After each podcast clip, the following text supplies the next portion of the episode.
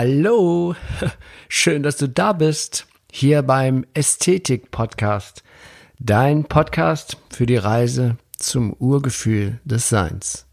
Mein Name ist Achim Ludwig und ich freue mich riesig, dass wir hier in den kommenden Folgen gemeinsam dieses spannende Thema Ästhetik immer, immer mehr erfahren und entdecken. Und so auf diese Weise das Urgefühl des menschlichen Seins Schritt für Schritt wiederfinden.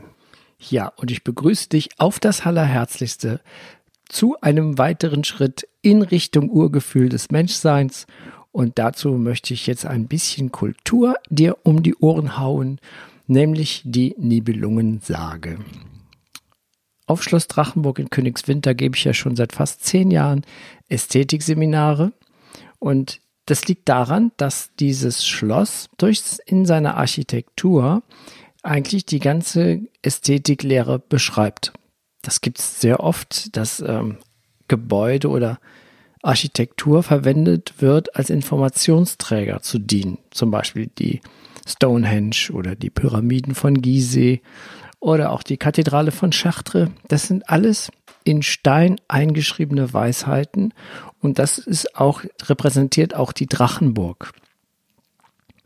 Und da ist ein, in der Drachenburg gibt es ein Nibelungenzimmer. Das ist ein Raum mit quadratischem Grundriss und da sind die Gemälde, die Wände sind fast komplett bemalt mit den Szenen aus dieser Nibelungensage. Und ich hatte ja auch dieses Schloss Drachenburg erforsche ich auch immer diese Botschaft hinter diesen Dingen, die da so sind und bin immer ganz verblüfft, wie das eigentlich eins zu eins auch die, die, die Ästhetiklehre erzählt. Also eigentlich diese Lehre, des Menschen, der sich verloren hat und der wieder zu sich selbst findet. So wie das ja auch in den Märchen die Botschaft ist. Nur solange in den Märchen gibt es immer ein Happy End und eine gute, ja, einen guten Ausgang. Aber den kann man in der Nibelungensage überhaupt nicht finden. Deswegen war ich ein bisschen verwirrt, was ich wollte eigentlich diese Bedeutung herausfinden, was denn überhaupt diese Aussage dieser dieses fast 800 Jahre alten Mythos der Nibelungensage ist. Und ja, um das mal zu, zu erfahren, was ich herausgefunden habe, bringe ich dir erstmal vielleicht eine kleine Zusammenfassung. Also jetzt ist erstmal Sagenstunde, nicht Märchenstunde, sondern Sagenstunde. Und ähm, ich habe herausgefunden, dass es so ist, dass, das, was uns ja von unserem wahren Sein trennt, dieses Trennungsgefühl, diese Angst in uns hervorruft, dass wir einfach nicht mehr sorgenfrei und angstfrei sind, das liegt daran, dass wir eben, ja, das ist auch das, was ich sehe in dem Nibelungenlied, dass wir uns mit, hauptsächlich mit unserem, fast zu 100 Prozent mit unserem Verstand identifizieren. Und für mich ist das Nibelungenlied eine Warnung an die Menschen, eben genau sich nicht ausschließlich mit dem Verstand zu identifizieren. Der Verstand ist natürlich ein hervorragendes Werkzeug. Das Problem ist nur, wir benutzen ihn nicht richtig. Wir benutzen ihn ja auch noch nicht einmal falsch. ähm, Im Grunde genommen benutzen wir ihn überhaupt nicht, denn der Verstand benutzt uns es ist tatsächlich so, dass das Werkzeug Besitz von uns übernommen hat. Und das Siebenlungenlied, das zeigt genau die Auswirkungen einer rein verstandesorientierten Denk- und Lebensweise. Und das auf sehr brutale Art und Weise. Da ist also gar nichts lustig und schön. Ähm, aber ich, ich würde es mal, mal zusammenfassen gleich. Ich erzähle noch kurz ein bisschen drumherum diese Sage lässt überhaupt keinen Raum für Hoffnung. Siegfried, äh, Siegfried, der berühmte Drachentöter, ist eines reichen Königs Kind und wächst sorgenfrei und wohlbehütet auf.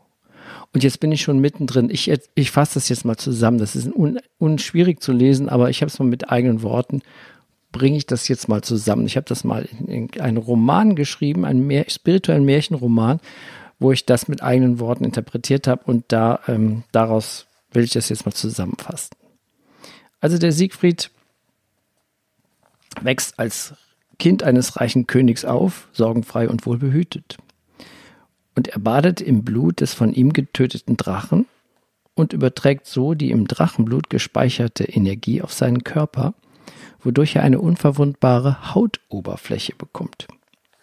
Allerdings ist das tückisch, ein Lindenblatt fällt ihm auf die Schulter.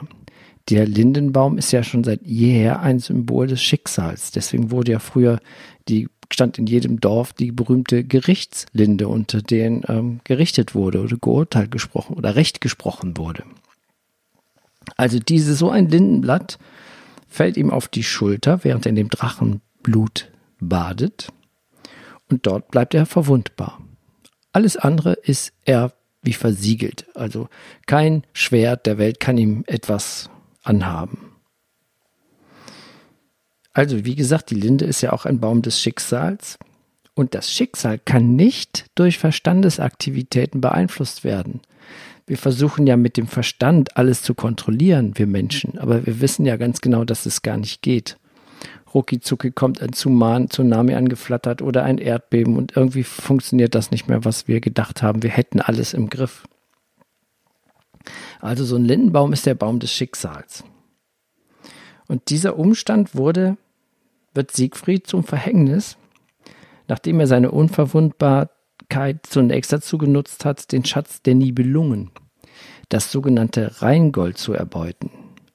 Die Nibelungen sind ein im Untergrund lebendes Zwergenvolk. Das beschreibe ich nachher nochmal etwas tiefer, aber erstmal die Geschichte. Der größte Schatz des Nibelungenhortes aber ist die Tarnkappe ihres Zwergenkönigs Alberich, der Alberich. und diese Tarnkappe, die macht den Alberich unsichtbar und verleiht ihm unglaubliche Kräfte. Siegfried kann aber durch seine Unverwundbarkeit bei einem Zweikampf Albrecht die Kappe vom Kopf ziehen. Und nun ist er nicht mehr nur noch unverwundbar, sondern auch noch unendlich kraftvoll und bei Bedarf, sondern unsichtbar. Siegfried ist von nun an unbesiegbar und wird zum König der Nibelungen ausgerufen. An dieser Stelle hätte Siegfried eigentlich ja allen Grund gehabt, zufrieden zu sein. Er hätte sich entscheiden können, seinen Reichtum, seine ungeheure Macht und Unbesiegbarkeit zum Wohle der Menschen einsetzen zu können. So fast, so, ja, so will ich das, das ist jetzt das erste Kapitel dieser alten Heldengeschichte. Na, also wir haben jetzt der Siegfried Drachen getötet, kommt aus einem sorgenfreien Leben, ähm, erbeutet den Schatz der Nibelungen, da er seine Unverwundbarkeit nutzt und im Kampf mit dem Alberich seine Tarnkappe dem vom Kopf zu ziehen. Und könnte er jetzt sagen, so jetzt habe ich das alles, diesen Reichtum und setze das zum Wohl der Menschheit ein. Ja, ist ja, ja toll. Aber ist leider nicht so. Muss mal gucken, was ich jetzt gerade zusammengefasst habe, ist ja das erste Kapitel dieser Heldengeschichte. Die besteht aus 2400 Strophen und 39 verschiedenen Abenteuern. Und ähm, ja, und ich fasse es jetzt hier im Turbo zusammen. Also finde ich schon ganz gut, was ich, dass ich das so hinkriege. okay, weiter geht's. Äh, also, das wäre ja nun mal ein super Abschluss der Geschichte gewesen, aber dann wäre sie ja keine Warnung für die Menschheit mehr. Der unbekannte Verfasser hatte wohl die Absicht, die Menschen vor der unkontrollierten Anwendung des Verstandesmodus zu warnen. Vielleicht. Ich bin auf jeden Fall davon felsenfest überzeugt. Und ich glaube, das ist jetzt gerade auch zu dieser Zeit eine unglaubliche kraftvolle Botschaft. Weil das, was uns um uns herum alles gerade abgeht, das hat ja alles was mit dieser Trennung, Trennungsgefühl zu tun, das eben aus diesem Verstandesmodus heraus entstanden ist, der ganze Schlamassel. Aber hör mal weiter, ähm, hören wir mal weiter, was in der Nibelungensage da jetzt losgeht. Also, Sigrid hätte zufrieden sein können, war er aber nicht. Und das Problem ist, glaube ich, diese ständige Unzufriedenheit, in die uns ja der Verstand immer wieder befördert und dass wir immer wieder versuchen, das Glück im Außen zu finden. durch Konsum, durch Alkohol, durch Reisen. Also sie versuchen das Glück immer durch irgendwas, was von außen kommt, zu finden. Also, jetzt habe ich gerade den Faden verloren, aber egal. Auf jeden Fall, jetzt haben wir das hier. Äh, Siegfried könnte ja zufrieden sein, ist er aber nicht, weil in dem Moment wird die Geschichte richtig ungemütlich. Also bis hierher hätte Siegfried sich dem Leben anvertraut und so konnte das Leben ihn reich beschenken. Doch nun traten Unzufriedenheit und Wünsche Siegfrieds zutage. Jetzt da, wo er alles hatte, da kam die Unzufriedenheit noch aus ihm heraus. Er söhnte sich nach einem, nach dem anderen Geschlecht. So interessierte er sich zunächst für die schöne Königin Brunhild die aufgrund eines Zauberringes und eines Zaubergürtels übersinnliche Kräfte besitzt. Und um sie zur Frau zu nehmen, muss man gegen sie in drei Wettkämpfen besiegen. Sonst würde man hingerichtet. Schon harter Tobak da, so, um so eine Olle rumzukriegen. Ne? okay, Siegfried fährt mit seinen Recken nach Island, um sich Brunhild anzusehen. Er sieht, wie ein König nach dem anderen kommt und verliert und zieht wieder von dannen, denn solch ein Weib mit einem Herzen aus Stein will er nicht.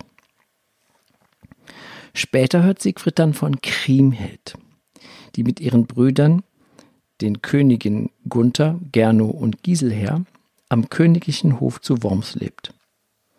Und tatsächlich kommt der Siegfried mit Kriemhild zusammen. Also sie werden ein Paar und Kriemhild liebt ihn sehr, obwohl sie ursprünglich niemals einen Mann an ihrer Seite hatte haben wollen.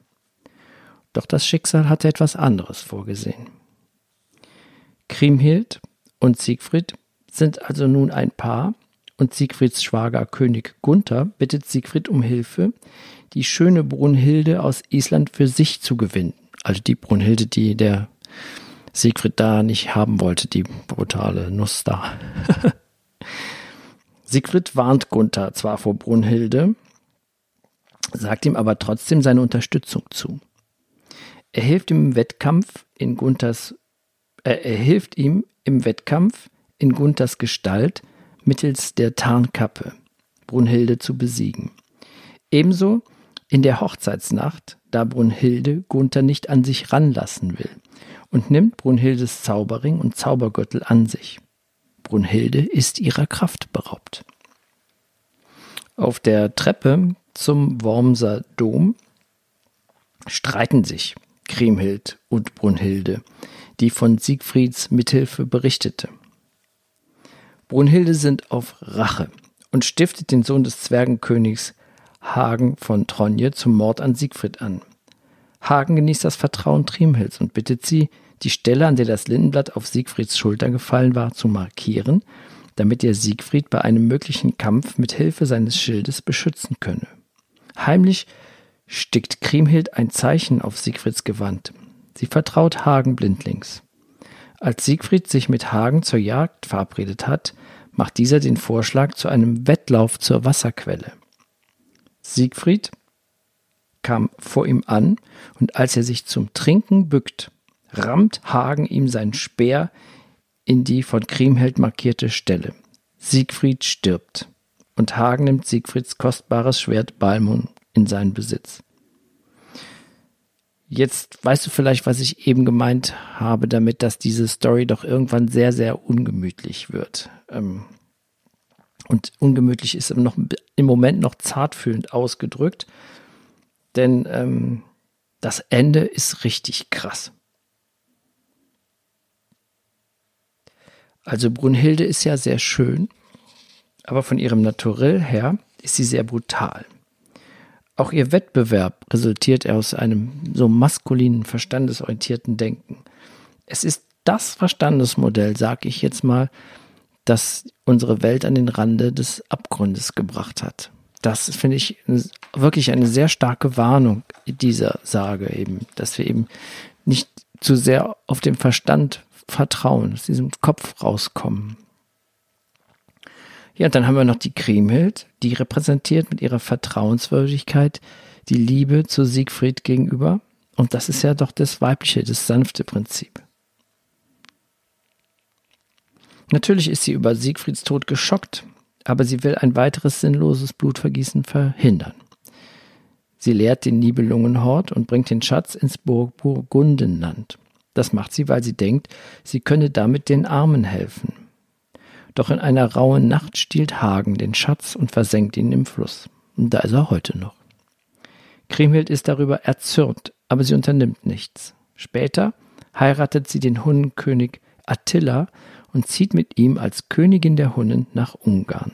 Kriemhild führt ein gutes Leben und gebärt einen Sohn. Das hört sich ja jetzt wieder ganz gut an. Aber wart mal ab. Im Prinzip ganz gut, aber sie wurde nicht mehr glücklich und dachte nur noch an Rache. Sie konnte nicht vergessen, was geschehen war. Sie konnte nicht verzeihen. Sieben Jahre später lädt sie zur Taufe ihres Sohnes ein, hat aber nur Rachepläne im Sinn. Sie lädt ihre ganze Familie ein. Auch Hagen und die Könige werden eingeladen. Aber anstatt eines Festes beginnt ein gnadenloser Kampf zwischen Hunnen, Rittern und Nibelungen. Es gibt ein ungeheuer brutales Blutbad, ein großes Gemetzel, bei dem alle Helden sterben. Auch Kriemhilds Sohn kommt um. Zum Schluss nimmt Kriemhild die ehemalige Waffe ihres Gatten Siegfried, das Schwert Balmung, und schlägt damit Hagen den Kopf ab. Als der letzte Überlegende Überlebende im Saal, König Hildebrand, dies beobachtet, nimmt auch er sein Schwert und hackt Kriemhild in Stücke, um damit den Tod von so vielen Helden zu rächen. Krass, ne? Da steht, glaube ich, auch in der letzten Strophe dann, und hackt das edle Weib in Stücke. Boah, Blut, Blutgemetzel, schlimmer kann's gar nicht sein. Und ich bin auch heute noch überrichtet von dieser Geschichte, die über 800 Jahre lang tatsächlich ja nur mündlich überliefert wurde. Ähm, und habe lange darüber nachgedacht, was, was dieses, was diese, diese Sage sagen will, weil es ja wirklich ja eigentlich nur brutal. Aber dann kam ich darauf, dass es wirklich so ist, dass es eine Warnung ist, eine Warnung an die Menschheit und auch jetzt gerade zu dieser Zeit, jetzt wird überall deutlich, was wir durch dieses, durch dieses Verhalten angerichtet haben. Das ist, ja, die, das Verhalten, das im Endeffekt dieses Gemetzel in der Nibelungensage erzeugt hat. Dass wir nicht zufrieden sein können. Dass wir nicht mit dem, was wir haben, zufrieden sein können. Dass wir aber auch durch die Medien oder auch teilweise auch durch die Politik immer wieder in die Unzufriedenheit gedrängt wird, werden, immer wieder in die Angst, Angst gedrängt werden. Und Angst ist ja eine ganz, ganz schlechte Form von Energie. Und am Ende der Sage ist der letzte Satz, das ist der Nibelungennot. Und da habe ich ganz lange darüber nachgedacht, weil ich habe mir nachgedacht, vielleicht finde ich den Schlüssel aus dem Schlamassel heraus und diesen letzten Satz, diese letzte, das ist der Nibelungennot. Und dann habe ich mich nochmal zurückerinnert an die Märchen und habe mir gesagt, was wäre denn, wenn ich die Nibelungensage deut, wie ich die deuten würde, wenn sie ein Märchen wäre. Und im Märchen stehen, die Nibelungen sind ja ein Zwergenvolk. Und im Märchen stehen Zwerge für unser Unterbewusstsein.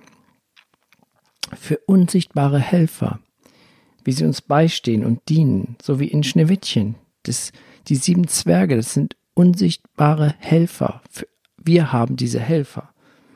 Und man kann sagen, die Nibelungen sind die in uns wirkenden unsichtbaren Kräfte, wie zum Beispiel unsere Schutzengel. Beziehungsweise alle Kräfte, Eigenschaften und Qualitäten des Göttlichen befinden sich in unserem Innern und warten nur darauf, zum Ausdruck gebracht zu werden. Es sind innere Helfer, die vielen, in vielen, viele Menschen, viele Weise haben in ihren Schriften darüber berichtet, von diesen inneren Helfern. Und ja, es sind Lichtboten. wirkende Kräfte, die alles aus der Seele rufen. Aber das Wichtige ist, wir müssen sie rufen. Diese Kräfte sind für uns unsichtbar. So steht, dafür steht die Tarnkappe des Alberichs. Aber selbst wenn wir sie erkannt haben, ignorieren wir sie immer noch, so wie Siegfried es tat. Und diese Ignoranz unserer inneren Kräfte, das ist der Nibelungen Not.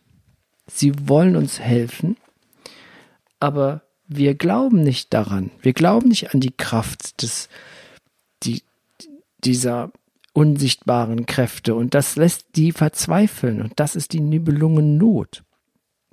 Es überall wird von diesen äh, von diesen wundervollen Kräften berichtet.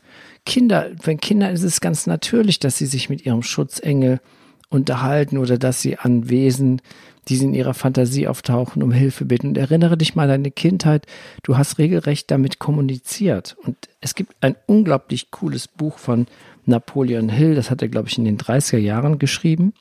Das heißt, glaube an dich und werde reich. Und den Reichtum, den der Napoleon Hill damit meint, ist innerer Reichtum, der wiederum den äußeren Reichtum bringt. Und bei ihm heißen diese inneren Helfer, diese inneren Kräfte, diese Nibelungen, die nennt er die acht Prinzen. Und ja, er schreibt in seinem Buch das ich gerade beschrieben, äh, gelesen habe, Glaube an dich und werde reich. Tolles Buch ist das. Ähm, sie können die Prinzen auch anders nennen, wenn ihnen ein anderer Name besser gefällt. Berater vielleicht. Oder Idole. Ratgeber. Wächter über ihre gesunden Gedanken. Und er nennt sie halt die Prinzen, ich nenne sie innere Berater. Es gibt sogar ein ganzes Buch darüber von Karl Gamper, die inneren Helf die inneren Helfer mit den Kräften des Kosmos zu einem erfüllten Leben. Ganz, ganz coole Bücher und ähm, Laura Marlina Seiler beschreibt die auch in einem Buch von ihr. Und es geht darum, das sind halt kosmische Energien, die uns zur Verfügung stehen und die wir über unser Unterbewusstsein aufrufen können. Karl Gamper sagt zum Beispiel in seinem Buch Die inneren Helfer, die inneren Helfer sind kosmische Kräfte, die dir persönlich zur Verfügung stehen. Die inneren Helfer sind über unser Chakrensystem mit unserem Körper verbunden. Die inneren Helfer sind in Kontakt mit dem Genius deines Wesens. Die Macht der inneren Helfer ist unbegrenzt. Ihre Macht liegt in der Kraft der Anziehung. Sie können aus dem Feld der Möglichkeiten alles anziehen. Daher ist ja alles möglich, weil deinen inneren Helfern alles möglich ist. Die inneren Helfer werden durch kosmische Energie bewegt. Doch es ist deine Glaubensenergie, die den inneren Helfer mit dir persönlich verbindet. Und wenn du nicht an den inneren Helfern glaubst, kann diese auch nicht für dich wirken. Und dann gerät er in die Nibelungennot. Coole Sache, ne? Ja, weil mich das so bewegt hat, hab ich, haben wir, und der Mick hat mal so eine wunderschöne Musik komponiert. Und da, da habe ich dieses, dieses, dieser Song, dieser Love-Song heißt Nibelungennot. Und ich habe ihn verbunden mit der, mit der Botschaft und der Weisheit von Charlie Chaplin. Der hat mal, kannst du mal googeln, eine Rede gehalten zu seinem 70. Geburtstag. Und darum geht es, dass wir eigentlich immer am richtigen Ort sind. Und dass wir das Vertrauen nennen können. So geht es in diesem Nibelungenlied, äh, in, in dem ähm, der Nibelungennot, so heißt der Love Song, den ich dir jetzt schon wieder präsentiere. Und seit der vierte Folge, glaube ich, die ich jetzt mit einem Love Song abschließe. Cool, ne? Nächste Woche kommt noch einer. Haha, ist gerade so voll in Fahrt. Also, der Nibelungennot, da, da singe ich jetzt für dich diese tolle, diese tolle Botschaft von ein bisschen, ähm, also inspiriert eben von Charlie Chaplin und seiner tollen Rede zu seinem Geburtstag. Aber es ist auch so, dass wir die inneren Helfer, ja, denn ich habe sie da sieben weiße Pfeile, sieben dunkle Pfeile genannt. Die sieben weißen Pfeile, sind unsere positiv, positiven Glaubenssätze. Die schwarzen Pfeile sind negative Glaubenssätze. Die lassen wir los und die weißen Pfeile, die nehmen wir an. Von denen lassen wir uns treffen. Weil das kann auch sein, dass so ein Pfeil von so einem inneren Helfer abgeschossen worden ist. Innere Helfer sind tolle Leute. Ich habe einen, der erste, der in mir auftaucht in meiner Fantasie, das war Magister Mützchen. Der steht für die pure Lebensfreude und es ist ein ganz lustiges Kerlchen. Aber vielleicht hast du in deiner Fantasie das auch schon mal gedacht, dass du sagst, da ist jemand so in meiner Fantasie, den frage ich jetzt mal, kann ja Jesus sein oder man kann die allen möglichen Namen geben. Aber Napoleon Hill gibt den ganz lustigen Namen, Karl Gamper gibt Namen kosmischer Bankier zum Beispiel, da sind deiner Fantasie keine Grenzen gesetzt. Und wenn du dich mal damit vertraust, ich finde das Buch von Karl Gamper, es ist sehr klein, sehr leicht zu lesen, die inneren Helfer mit den Kräften des Kosmos zu einem erfüllten Leben. So, und nun wünsche ich dir viel Freude mit dem neuen Loves. Der ist auch neu, ist auf unserer dritten CD drauf, aber es ist jetzt, er ist noch nicht richtig veröffentlicht. Das ist jetzt hier auch eine kleine Premiere der Nibelungennot. Lasse los. Trau dich. Beuge dich dem Strom des Lebens. Alles darf sein alles ist gut. Nur Widerstand ist der Nibelungennot. Wir sind immer am richtigen Ort, das nennt man Vertrauen. Und dann traue dich, lebe deine Wahrheit, das nennt man authentisch sein. Alles um dich Impuls zum Wachsen, er führt uns zur Reife. Mache nur, was dir Freude macht, das nennt man Ehrlichkeit. Befreie dich von allem, das dich runterzieht, das nennt man Selbstliebe. Höre auf mit dem Recht haben wollen, das nennt man Demut. Lebe nur in der Gegenwart, nur im Hier und Jetzt ist Bewusstsein. Beuge dich dem Strom des Lebens, alles darf sein, alles ist gut, nur Widerstand ist der Nibelungen.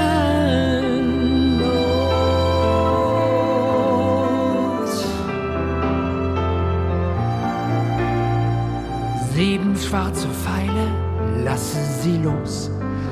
Sieben weiße Pfeile, empfange sie. Sieben graue Stufen zur Vollkommenheit, erklimme sie. Lichter, Farben, froh, sei ein Ritter, sei ein Kämpfer, sei die Sonne, die dich bräunt.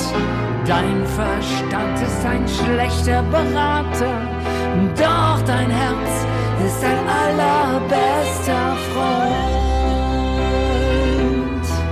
Mm. Beuge dich dem Strom des Lebens, alles darf sein, alles ist gut. Widerstand ist gegen das Leben, Widerstand ist der Nibelungen. diese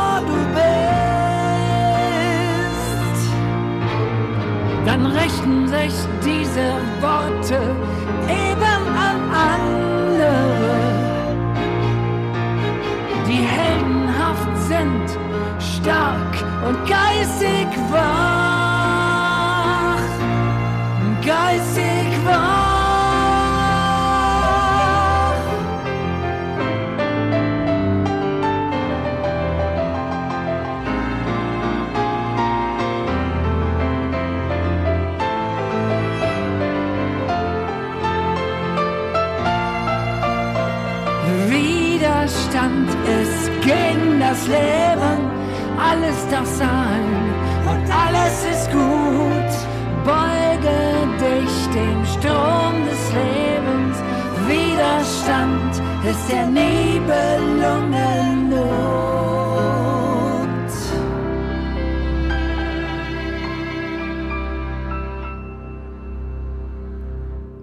Ja, so ist der Love Song Nibelungen Not. Und ich finde es einen wundervollen einen wundervollen Text, der, der, der mich dazu inspiriert hat, ist, dass die Rede von Charlie Chaplin zu seinem 70. Geburtstag Findest du im Internet als PDF-Datei.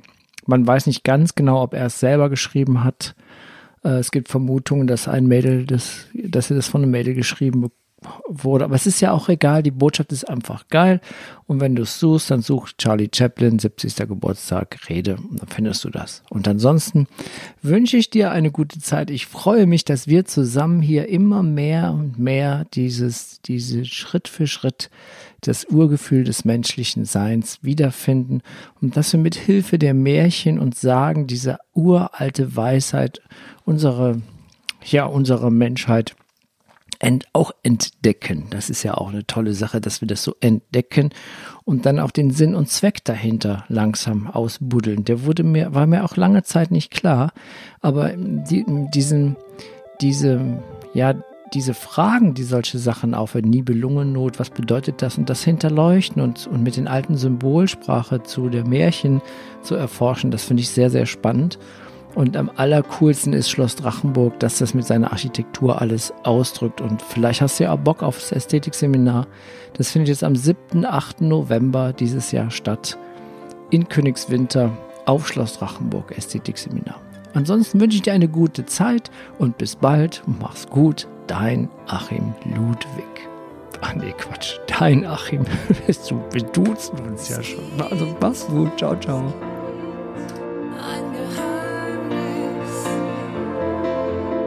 Es